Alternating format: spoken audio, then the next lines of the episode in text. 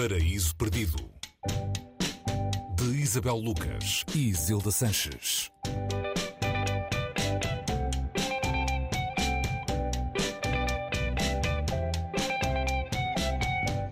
Mais um Paraíso Perdido na Antena 3 com Isabel Lucas a dar-nos sugestões de leitura. Hoje, Os Soldados de Salamina, de Javier Cercas, uma edição do, dos Livros do Brasil.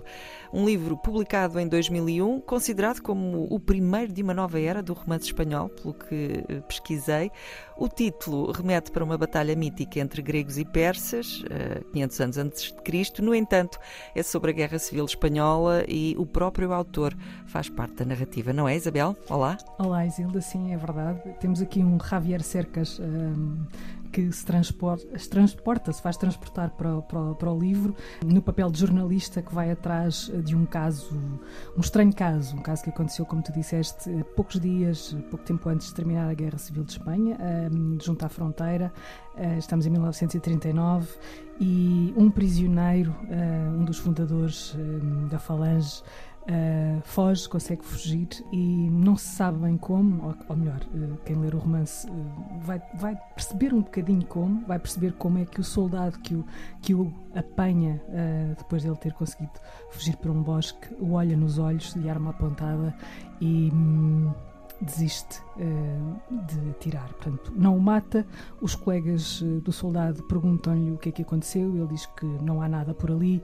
E esta pessoa, um, chamado Rafael Sanchez Mazas, um homem que existiu e que seria um, amigo pessoal de António Primo Rivera e mais tarde uh, ministro de Franco, um escritor também, consegue um, inexplicavelmente fugir e, e, e tornar-se alguém no que seria uh, a história uh, seguinte de Espanha. Portanto, a busca de, de, de, de cercas é um bocadinho a busca de o que é que aconteceu, o que é que terá acontecido para que este homem tivesse conseguido escapar, para que aquele soldado não tivesse disparado e um bocadinho também a busca de quem seria este soldado. Portanto, é, é, há aqui um momento em que uh, o próprio uh, autor, narrador, protagonista, personagem, protagonista não é ele, é uma personagem, um, Cercas, desiste de contar a história, uh, volta para o jornalismo e vai entrevistar nada mais do que outro escritor,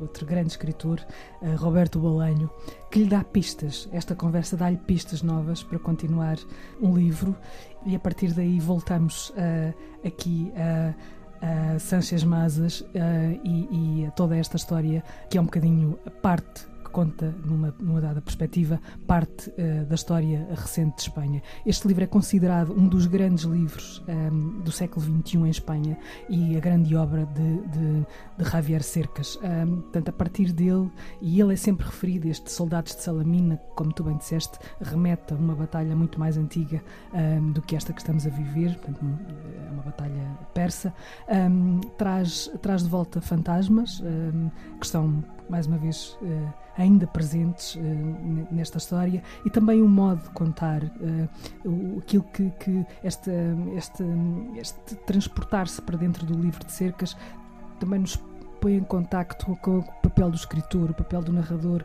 que se interroga a si mesmo o que é um herói, entre outras, entre outras perguntas uh, uh, recentes, o que é, que é um herói de guerra, não é? Qual é o papel do acaso uh, na história? é muito difícil, quando se está a falar de um livro destes, transmitir tudo aquilo, toda a beleza, toda a força que estes soldados de Salamina têm. E, e neste momento que estamos também todos nós a interrogar-nos de alguma maneira acerca do que é isto, não é? Mais uma vez infelizmente, da guerra e quem são os heróis e quem são os, uh, os culpados. Uh, é um livro muito, muito atual, uh, continua a falar para nós a partir de um, de um conflito aqui ao lado, onde nós tivemos também qualquer coisa a dizer. Olha, já fiquei com vontade de ler. Isabel, obrigada por mais esta sugestão no Paraíso Perdido, Os Soldados de Salamina, de Javier Cercas, edição dos Livros do Brasil, com tradução de Helena Pita. Obrigada, Isabel. Até para a semana. Para a semana, Isilda.